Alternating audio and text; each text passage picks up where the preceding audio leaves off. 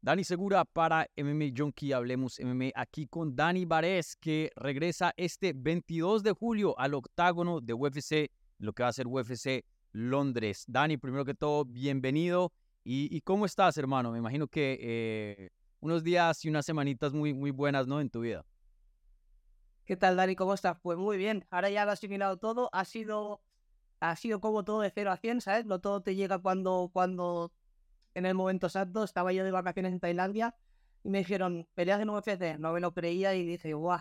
Y un viaje interminable de Tailandia aquí a Tijuana a, terminar el, el, pequeño training camp que era, porque relativamente corto aviso. Nos avisaron con tres semanas y media, más o menos. Y nada, ahora voy a salir eh, prontito ya para Londres también, otro cambio horario y, a pelear el sueño de mi vida. Sí, sí. Y, bueno, eh, a mí me gustan los detalles. Cuéntanos exactamente dónde estabas en Tailandia, si en el baño, almorzando, lo que sea. ¿Cuándo te acuerdas de esa llamada y cómo fue?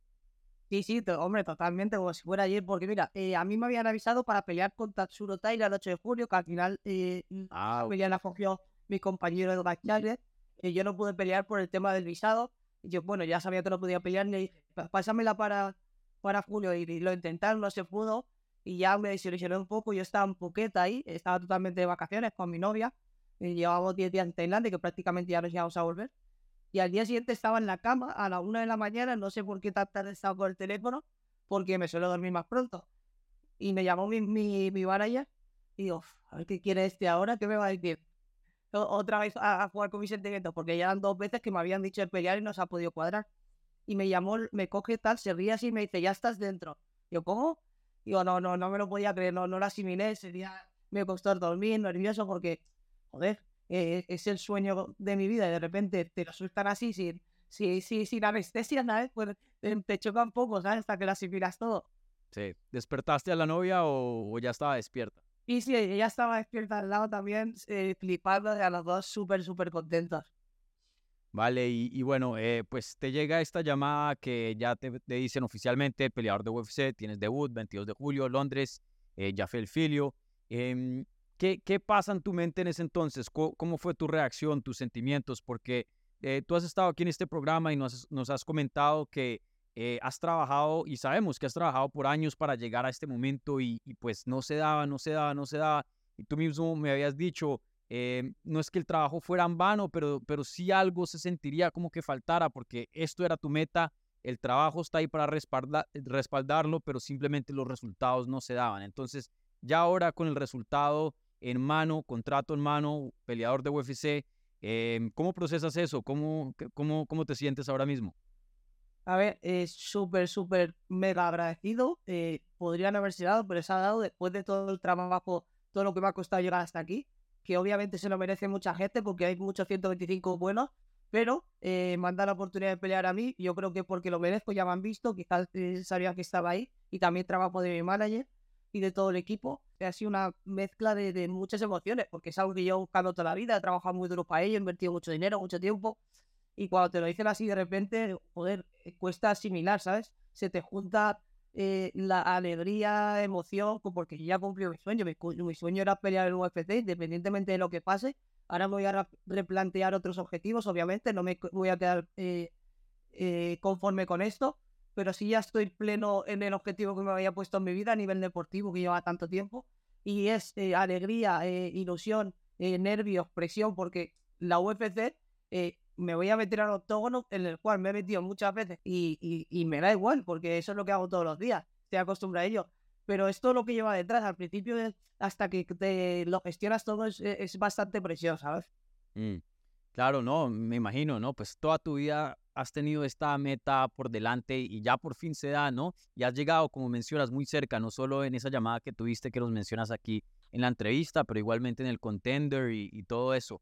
Eh, ya pues ahora que, eres peleador de UFC, em, ¿tú crees que si no nunca te hubiera llegado esa llamada, esa oportunidad, hubiera, o sea, te hubieras podido salir de este deporte, retirarte con paz o crees que eso te hubiera, eh, te hubiera marcado ahí por el resto de la vida, crees? No, a ver, yo, yo siempre lo he dicho, yo por ejemplo este año si no hubiera entrado a, a UFC en una gran liga, yo creo que incluso me lo hubiera dejado porque es mucho desgaste físico, psicológico, también a nivel económico. está invirtiendo mucho tiempo, quizá ya, ya cumpliendo una edad que podía invertir en otra cosa para generar dinero. Y yo siempre lo he dicho, yo estoy muy orgulloso por lo que había conseguido en mi carrera anteriormente, porque entrar a UFC está claro que suelo entrar a los mejores, pero también depende de muchos factores. Eh, depende de la demanda de las compañías, de que cuadre, que falle uno, que necesiten de tu peso y tal. Entonces, yo he, dado el 100% para estar ahí. Podrían haberse dado y hubiera estado eh, orgulloso, pero he, puesto ya como la guinda a mi pastel, ¿sabes? Sí, sí, excelente. Y, bueno, em, en algún momento tú mencionas ahí que pues, ah, como que te, te, te llegaba esa, llamada y te ponía un poco down porque pues no, no se había dado. Em, pero en algún momento pensaste, men, esto no, no se iba a dar o, siempre ahí con fe que tarde que temprano te iba a llegar esta oportunidad. Sí, a ver, yo ya cada vez lo veía más lejos y tal, porque eh, es que si contenden, una llamada y no puedo entrar, otra y no puedo entrar, y al final dije, bueno, si llega, llega bien, y si no, y todo el mundo no, te vas a entrar seguro, ten, paciencia y tal, pero yo estaba ya un poco cansado porque siempre iban sonando cositas por ahí, pero no se, no se acaba de capitalizar. Tampoco tenía mucha suerte en cierta cosa con mi carrera deportiva, porque a mi última pelea, mira, suerte que no la hice, porque seguramente habría ganado, pero podría haber perdido y quizás no hubiera tenido esta, esta oportunidad que se lesionó José Morales. Entonces, estaba un poco como en parte desmotivado, yo creo que es normal, pero eh, eh, desmotivado no, he seguido trabajando duro y creyendo en esto, porque después del contender mucha gente se se viene abajo porque la oportunidad de tu vida y pierdes. Y yo creo que eso me dio más fuerza, me hizo evolucionar como luchador y como persona. Y bueno, y aquí está el resultado. Sí. Oye, ¿te habías puesto alguna fecha eh, o algo así al decir, men, si pasa este tiempo ya, ya, aquí cuelgo los guantes nomás? ¿Te, ¿Te habías llegado a ese punto o no? Sí, total, ya me había planteado darle este año al 100%, al 100% este año, si no lo conseguía, oye, si sale alguna pelea, me apetece lo eso, pero ya no voy a estar invirtiendo tanto. Y, y es que para ser peleador profesional, eh, sabes que se tiene que invertir mucho tiempo si quieres ser mejor. Si quieres ser uno más, pues te lo puedes tomar como hobby, eso como me lo tomaría yo. Pero invertía mucho y sobre todo mucha ilusión y mucho desgaste psicológico también. Sí, claro, la gente pues eh, a veces no piensa en esto, pero ustedes están jugando la vida en esa jaula, entonces al no estar 100% invertido en, en el deporte, en la competencia, pues también es un, riesgo muy grande. Y, oye, eh, ¿qué han pensado tus amigos, tus familiares? Porque me imagino que pues siempre apoyándote, pero a la misma vez es, bueno, pues ¿cuándo, ¿cuándo le va a salir esta oportunidad? ¿Qué te han dicho? Eh, cuál, ¿Cuál ha sido la reacción de tus familiares y de tus amigos? Joder, pues yo creo que ellos, como lo han visto como lo que es, yo al principio no lo asimilaba y estaban súper mega contentos. Como lo veían desde fuera, era mi sueño, lo que quería toda la vida pues joder, casi eh, más, más alegres que yo. Y, y nada, es eh, hasta, hasta el hecho de entrar, toda la gente la típica pregunta, ¿cuándo peleas UFC? Yo qué sé, si lo supiera no, no estaría peleando por ahí y ya lo habría publicado todo el mundo. ¿Cuándo peleas UFC? Parece que como que se resumía mi carrera de, ah, no ha llegado UFC. A ver, he hecho muchas cosas antes de mi carrera y pues esto está bastante orgulloso, ¿sabes? Pero esto ya ha sido como completar ya mi sueño. Sí, y otra cosa que te quería preguntar es que, pues bueno, es un sueño personal para ti, ¿no? Pero pues tú también vienes de un país que está cogiendo mucha fuerza y mucha fanaticada en lo que es las artes marciales mixtas, España. Obviamente vemos el éxito de, de Ilia Topuria. Y, bueno, el mismo presidente de UFC, Dana White, había dicho que, que ya están empezando a, a ver como el mercado español porque pues se están moviendo bastantes números ahí. Eh, todo como que se están alineando las estrellas, ¿no? Eh, entonces vas a hacer tu debut en Londres, pero eh, te has puesto a pensar más allá y decir, joder, de pronto llego a pelear en España dentro de UFC y, llegar a, hacer mi carrera en, un evento histórico donde UFC vaya a España.